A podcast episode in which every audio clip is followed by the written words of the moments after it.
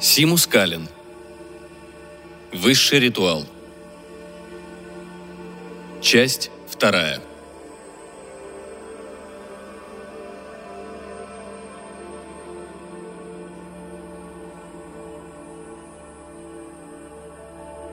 Только что Дина летела вниз вместе с остальными, и вот она уже лежит на земле, сжимая в руке меч. Она приземлилась. Но где? Ее размышление прервал топот бегущих ног. «Не забудь, что я говорил тебе», – прошептал Иосиф. Он обнаружился совсем рядом, размахивая мечом для разминки. «Следи за их глазами, а не за оружием. Когда я отвлеку их, бей по голеням или щиколоткам. Этого достаточно, чтобы вывести их из строя. Никакого бессмысленного кровопролития». «Ты говорил мне?» Ошеломленно вскричала она, но было уже поздно. На них неслись двое стражников. Буби повернулся к стене и вцепился в кирпичи. Он быстро выставил ногу, и один из воинов, споткнувшись, полетел вперед и перекувырнулся через голову. И тут Иосиф, ударив плоской стороной меча, погрузил его в глубокий сон. Следующий стражник выбрал своей целью Иосифа и Дину, а Дина нацелилась на его щиколотку. Звон ее меча смешался с криком боли. Затем Иосиф как следует стукнул его, и он улегся рядом со своим товарищем. Из-за угла показались еще четверо солдат – Бубби торопливо связывал валявшихся без сознания стражников по рукам и ногам их же собственными размотанными тюрбанами. Старший солдат остановился, недоумевая, почему его павшие сотоварищи так странно подергиваются. Разумеется, он не мог видеть гнома. «Вот они!» – вскрикнул глава отряда. «Хватайте их, чтобы не сбежали! Кадди хорошо наградит нас!» И с радостным воплем он бросился вперед на молодых людей, угрожающе размахивая мечом. В этот миг тяжелая деревянная дверь темницы в конце темного коридора со страшным грохотом сорвалась с петель и сшибла с ног всех четверых воинов. Ударившись о дальнюю стену, дверь разлетелась в щепки. Пока воины стонали, лежа на земле, из дверного проема выползла виноградная лоза, похожая на змею, и с громким треском обхватила каждого из них за ногу. Солдаты оторвались от земли и со свистом пронеслись по воздуху, отправившись туда, где только что была дверь. Это произошло так быстро, что зрители заметили лишь какие-то неясные пятна. Хор воплей и криков внезапно стих. «Что это было?» – задыхаясь, вымолвил Иосиф. «Думаю, это был Муса», – дрожа отвечала Дина. «Рад, что он в нашей команде», – добавил Бубби. Неожиданно в дверном проеме вспыхнул свет. Величественная, ослепительно сверкающая фигура легко ступая, вышла в коридор, склонив голову, чтобы не задеть восьмифутовый потолок. Бубби взвыл, бросился за спину Дины и в страхе уцепился за ее колени. «И опять ты не права, юная принцесса», — заявил призрак. «Но такая уж у тебя привычка — делать неосторожные ошибки. Это не Муса, а его отец». Позволь мне представиться. Хути, к твоим услугам. А что касается вон того жалкого червяка, прячущегося за женской, прошу прощения, за мужскими штанами, можешь сообщить ему, что я не в его команде. «Меня зовут Дина Халеви», — ответила она, пытаясь выпрямиться во весь рост и обрести свое высокомерие — что было нелегким делом с гномом, повисшим у нее на коленях. «Иудейского вероисповедания, я полагаю», — осведомился Джин. Он едва не облизывался от удовольствия, буквально пожирая взглядом тело Дины. Дина кивнула. «И к тому же ты очаровательная юная девственница, способная доставить море наслаждений», очень молодая девственница, я бы сказал. Хути улыбнулся и отвесил восхищенный поклон. «Двенадцать. Почти тринадцать, как я догадываюсь. А мои догадки всегда правильные. Я буду весьма рад познакомиться с тобой, моя дорогая». «Послушай, ты, как тебя там?» — крикнул Иосиф, наполовину вытащив меч из ножен. Только тронь хоть волос у нее на голове, и ты ответишь!» Обернувшись, Джин уставился на Иосифа. Игривые искорки в его взгляде погасли, и глаза стали желтыми, словно топаз, холодными и гневными. «Во-первых, я разговариваю не с тобой. Во-вторых, ты должно быть совсем глухой. Как тебя там? Ты не слышал моего имени? Какая жалость. Подобные вещи меня раздражают. Меня зовут Хути. Х-У-Т-Т-И. У Дины и Бубби при звуке его голоса заныли уши, хотя Джин говорил не слишком громко. Иосиф скорчился, упав на колени, и прижал руки к голове. Когда Хути смолк, Иосиф убрал руки, но продолжал трястись всем телом. «Вот так-то», – произнес Джин довольным тоном. «Посмотрим. Может быть, это поможет делу». «Слышишь возню? Она доносится из вон той крошечной норы внизу стены». Он указал куда-то, но в коридоре было слишком темно, и они, как ни старались, ничего не смогли разглядеть. «Видимо, ты неполноценен в нескольких отношениях», – пробурчал Джин себе под нос. Он сделал жест в сторону Иосифа, и парень прижал одну руку к глазам, другую – к носу. «Ну, а теперь ты видишь нору?» – спросил Хути. Но биец ошалело кивнул – «Слышишь, что там происходит?» Тот снова кивнул. «А как насчет запаха?» Иосиф зажал нос, казалось, его сейчас вырвет. «Ты не только услышал, как спариваются мыши. Ты почувствовал их запах. Твои чувства обострились, и теперь ты можешь принести больше пользы в таком опасном приключении» сможешь лучше э, защищать нашу прекрасную молодую принцессу. Верно? Оглушенный Иосиф потряс головой. Большинство людей так смешны, правда? Обратился Джин к Дине, снова широко ухмыляясь. Наделяешь их бесценным даром, а они просто кивают – они умеют говорить спасибо. Дорогая моя, когда у тебя выдастся свободная минутка, постарайся немножко поучить его хорошим манерам. Ладно? Прежде чем разъяренный Иосиф нашелся, что ответить, Хутти указал на двух стражников, которых связал Бубби, и щелкнул пальцами в сторону оставшейся без двери темницы – Иосиф взвалил на плечо одного и с помощью Дины и Бубби поднял другого. Затем все они последовали за Джином. Внутри было темно, хоть глаз выколи. Но Джин указательным пальцем провел линию вдоль верха стены. Возникли тусклые огни, затем разгорелись ярче. Посреди комнаты без сознания лежали в повалку шестеро солдат. Напротив двери молча сидели три неясные вялые фигуры, прикованные к стене. Дина, всхлипывая, побежала к ним – ее отец и кузены обмякли, повесив головы. Языки их посинели и распухли от жажды. Хутти сунул ей в руку глиняный кувшин и деревянную ложку. «Очень медленно», – тихо сказал он. «По нескольку капель, иначе они сильно захворают». Появились еда и вино. Стражников раздели и надели на пленников подходящую по размеру одежду – Моисей и кузены быстро приходили в себя. Дина решила, что это действие искристого прозрачного напитка. Возможно, это было не вино, как ей показалось сначала.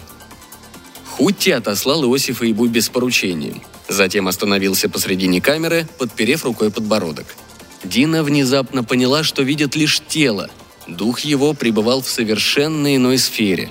Она внимательно, изучающе осмотрела его, не выпуская холодную, безвольную руку отца. Блестящие темные волосы Хутти, отливающие медью, волнистыми прядями падали на плечи. Лоб украшали два великолепных золотых рога. Его совершенное тело было покрыто полупрозрачной бледно-зеленой кожей, украшенной сложным узором, переплетением золотых линий. Кое-где виднелись блестящие серебряные точки. Все это явно было проявлением невероятно мощной энергии, исходившей от него. Внезапно в коридоре, ясно видимая через дверь, возникла высокая, очень худая фигура, закутанная в широкий плащ с капюшоном, скрывавшим лицо. Из рукава высунулись длинные костлявые пальцы и сделали знак Дине. Хутти не замечал пришельца. Она прошла мимо Джина, и ей показалось, что он не дышит. Она покинула тюрьму, а он даже не пошевелился. Дина не помнила, как одолела последние ступени. Она споткнулась и упала бы, если бы ее не подхватили сильные руки. Она не слышала шагов незнакомца, но тот перенес ее от двери в дальний конец коридора. Дина подняла взгляд. Капюшон упал, и перед ней открылось самое прекрасное лицо, которое ей когда-либо доводилось видеть. Правильные черты, длинная рыжая борода, местами выгоревшая до белизны под лучами тысячи солнц, это было совершенное, безмятежное лицо, и ей хотелось наслаждаться его созерцанием бесконечно. Человек с чарующей, почти божественной внешностью взял ее ладони в свои. «Меня зовут Иса Бен Мариам», – прошептал он. «Я пришел сюда, чтобы помочь тебе, и очень скоро моя помощь тебе понадобится». «Иса Бен Мариам?» – выдохнула она, едва в силах выговорить слова – «Ты мессия язычников, про тебя говорят, что ты сын». «Нет, нет», — улыбнулся он. Но губы его не шевелились, слова его звучали в ее сознании. «Того, кого ты имеешь в виду, зовут Иегошуа Хамаше. По-арабски это звучит как Иса бен Мариам, но я другой Иса, и моя духовная мать другая Мариам». «Тогда ты мусульманин?» – пропищала она. – я верю в истинного Бога, как и ты, Дина. Ничто не разделяет нас, поверь мне. Великий святой, мой крестный отец, очень озабочен твоим благополучием. Ты сильно напоминаешь ему его внучку, когда она была в твоем возрасте. Понимаешь ли, один джин похитил ее и взял силой, после чего она произвела на свет демона, Мусу. Жизнь ее разбита, и мой крестный не хочет, чтобы то же случилось и с тобой. «Это был тот самый джин?» Она указала в конец коридора, не в силах совладать со своим голосом. Высоко подняв брови, он утвердительно кивнул. Ей стало дурно, и она рухнула бы на землю, если бы Иса не поддержал ее. «Вот», – произнес он, сунув ей в руку небольшую вещицу. Взглянув на нее, она увидела крошечную коробочку, составленную из шестиугольников, соединенных между собой. Из нее исходил слабый свет, словно внутри находилось нечто эфемерное, Какая-то сила, пойманная в плен, решила Дина. Сфера, которая пульсировала, жила собственной жизнью. «Эта сфера живая, как кожа Хутти», – прошептала она. «Они похожи внешне», – согласился Иса. «Но совершенно различны по природе. Именно это различие защитит тебя в решающую минуту». «Минуту?» – взволнованно переспросила девушка. «То есть их будет несколько?» – Муса, который до сих пор вел себя вполне неплохо и разумно, если учесть, что он демон, решил, что спасение твоей семьи ему не по силам. И он позвал на помощь Хутти своего отца. Это значит, что они оба потребуют в качестве вознаграждения благосклонность молодой девственницы, то есть твою. Печально вздохнул Иса. Ох. Дина задрожала, словно перепуганная собака – как это может... Что мне делать с этим? Когда придет час, нараспев произнес он, положи это под язык и держи, пока не почувствуешь, что оно раскалилось. Затем стисни его между зубами и сожми губами так, чтобы воздух выходил только через шестиугольники. «А чем это может мне помочь?» Волосы у нее на голове зашевелились от ужаса. «Тебе известно, где мы находимся?» – мягко спросил Иса. Она отрицательно покачала головой. «Мы в темнице дворца халифа в Багдаде. До Гранады путь не близкий, верно? Чтобы вернуться домой так же быстро, как вы попали сюда, вам придется пересечь ту же астральную плоскость. На пути домой вас встретят и быстро похитят. Ни Хутти, ни Муса даже не заметят, что вы исчезли – «А кого я встречу? То есть, кто похитит меня?» Запинаясь, спросила Дина. «Анвар, мой святой духовный отец. Или Аиша. Она самая свирепая из женщин джинов, даже Хутти боится ее. Однако именно она является матерью его сына Джина и ангелом-хранителем Анвара. Она хорошо позаботится о тебе». «Но, но...» Тс, успокоил он ее. «Спрячь талисман в карман, как можно тщательней, и спрячь свой и Иосифа мечи подальше. Их украл для вас из этой самой сокровищницы очень-очень храбрый маленький гном Бубби. И они действительно волшебные. Не успел в ее мозгу родиться следующий вопрос, как и исчез. А она обнаружила, что сидит на жесткой скамье в темнице с выломанной дверью. Отец и кузены по-прежнему пребывали в трансе, а Хутти не сдвинулся с места. Услышав доносящийся снаружи шум, Дина обернулась. Появились Иосиф и Буби, нагруженные кипами богатой одежды – «Отлично», — рявкнул Хутти, внезапно вернувшийся к жизни. «Давайте снимем с бывших пленников их платья и переоденем их в самую роскошную одежду». Дина и ее друзья бодро принялись за дело, подгоняемые потоком приказаний гигантского джина. Когда Моисей и его пленники были облачены заново, на лежавших в обмороке часовых надели одежду узников – «Что случилось с моим отцом и кузенами?» – воскликнула Дина, уставившись на Хути. «Они ведут себя как лунатики». «Именно так», – вежливо согласился Хутти. «Если хочешь, чтобы они выбрались отсюда неузнанными, нельзя, чтобы у кого-то из них вырвалось неосторожное слово. Оказавшись в безопасности на пути домой, они снова станут нормальными людьми». Хутти уперся кулаками в бока и издевательски засмеялся. «Ты ведь хочешь, чтобы они без приключений добрались домой, а? Со всеми сокровищами, которые они везли в Гранаду».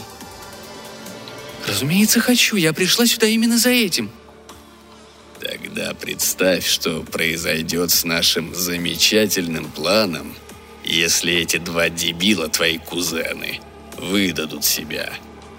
Все вы вернетесь сюда в цепях. Вот что будет.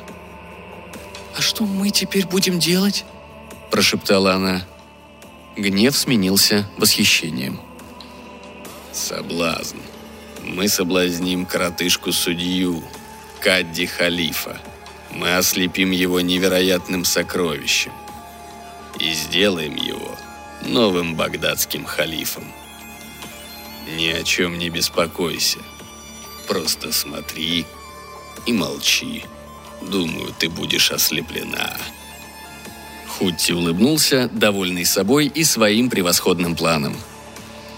Джин оторвал от стены цепь и легко раскрыл железный ошейник. Затем он просунул в кольцо голову, снова скрепил его и швырнул конец цепи к ногам Моисея. Он пристально взглянул на Моисея, затем на кузенов – «Понятно?» – спросил он вслух. Все трое кивнули. Моисей поднял цепь и сильно повелительно рванул. Хутти согнулся, пополз на четвереньках, ластясь, как собака. Затем трое людей вывели внезапно превратившееся в паяца существо прочь. Бубби прыгал с ноги на ногу, каждый раз едва не ударяясь о потолок – Зачем Муса сделал это? Зачем он позвал своего отца? Гном ломал руки. Муса мне кое-что должен. Он не осмелился бы требовать у Дины э, платы. О, что же нам теперь делать? От Хутти так просто не избавишься. Иосиф похлопал по эфесу меча.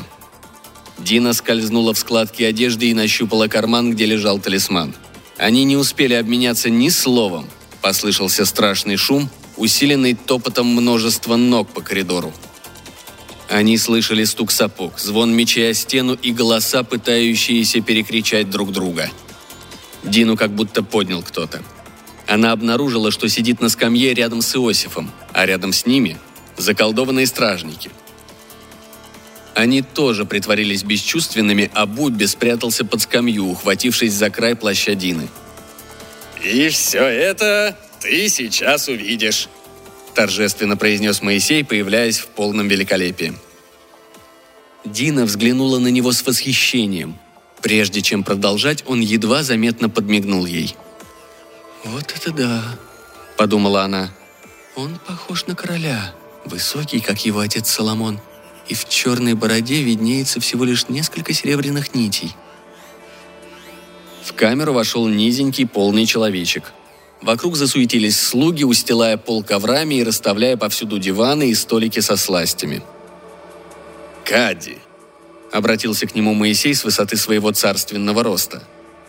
«Если ты примешь наше предложение и займешь недавно освободившийся трон халифа, ты получишь одно из величайших сокровищ мира». Моисей очаровал слушателей сказкой об ограблении храма царя Соломона, где хранился невиданный клад. Если Кади взойдет на трон, клад будет принадлежать ему – все, что ему нужно сделать, это освободить несчастных, захваченных в плен купцов, и вернуть им товары и невольников. Он сделал величественный жест в сторону сидевших на скамье. В этот момент на пороге торжественно возникли кузены – Абрахам и Хабот, волоча за собой на цепи Хутти. Кадди вздрогнул и отступил, испугавшись чудовища. «Ты совершенно уверен, что халиф, э, Бывший халиф был осужден и приговорен к смерти за ересь?» — спросил он высоким пронзительным голосом. «Я видел его вот этими самыми глазами.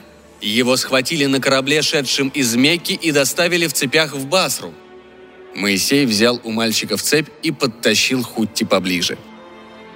«А теперь, добрый господин, мы должны отправляться в обратный путь. Времени у нас мало», соблаговолишь ли ты дать нам свой ответ?» Кадди нервно облизнул губы и взглянул на Джина. Хутти издал низкий горловой звук и выплюнул рубин размером с большую дыню. Камень покатился по грязному полу, отбрасывая на стены ярко-алые лучи. Кадди наклонился вперед, в глазах его зажглась алчность. И он кивнул. А теперь ты, наглое создание, которое я связал обязательством с помощью силы, дарованной мне Соломоном, уступи то, что ты обещал отдать в обмен на свою свободу.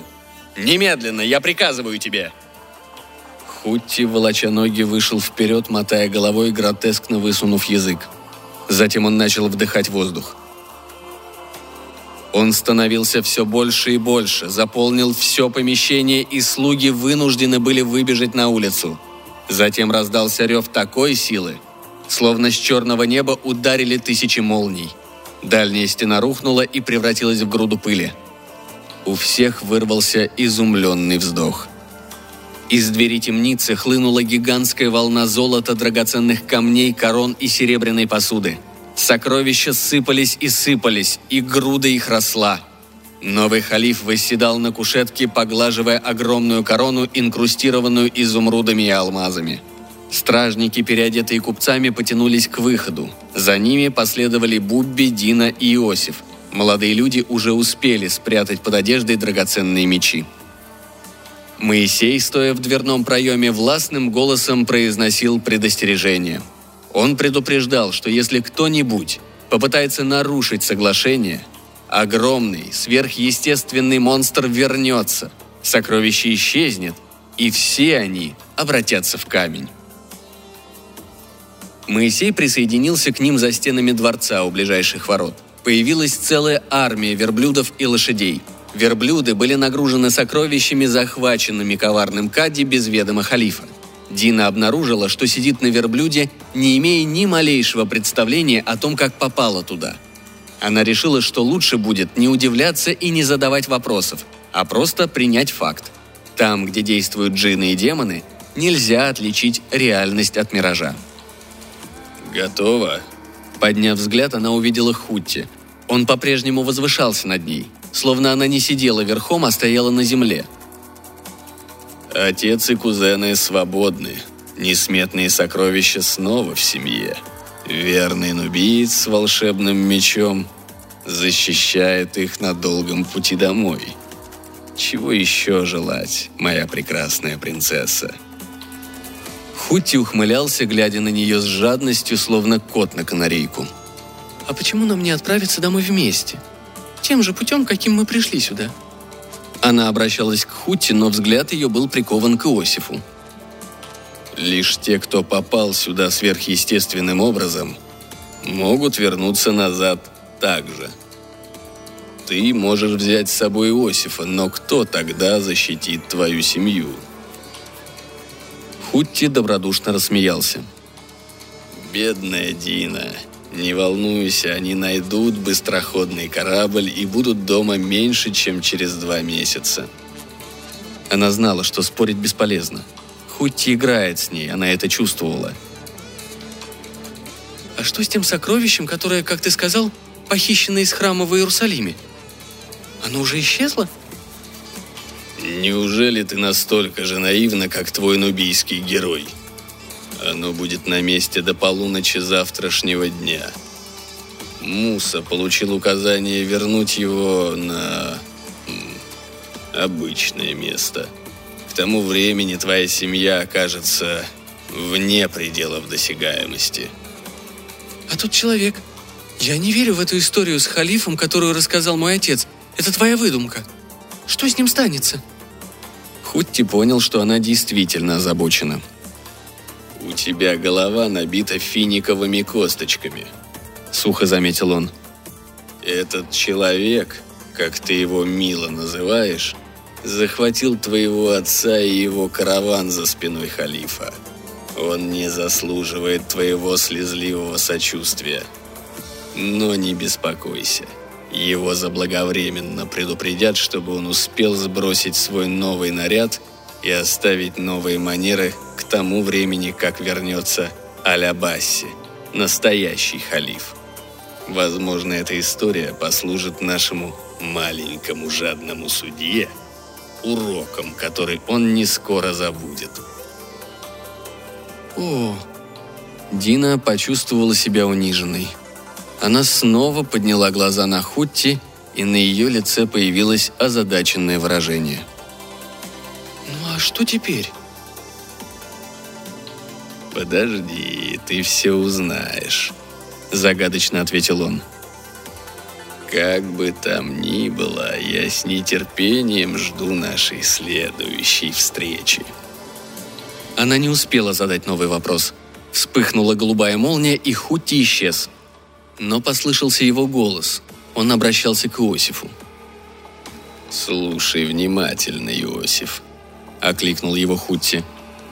«Идите прямо. Никаких ненужных остановок. Животным долгое время не понадобится ни вода, ни корм. Пересечете реку чуть ниже Хита, но не южнее. Дальше двигайтесь как можно быстрее к оазису Гадир-ас-Суфи. Там ненадолго остановитесь, подкрепитесь и идите к оазису Бирседжри. Обойдете Дамаск с юга и направляетесь к Тиру. Там вас ждет очень быстрый корабль. Эти стражники очнутся через несколько часов после вашего отъезда. Верблюд Дины отвезет их обратно в Багдад. Последовала очередная голубая вспышка, Динну с Буби подхватила какая-то сила и с головокружительной скоростью швырнула в небо.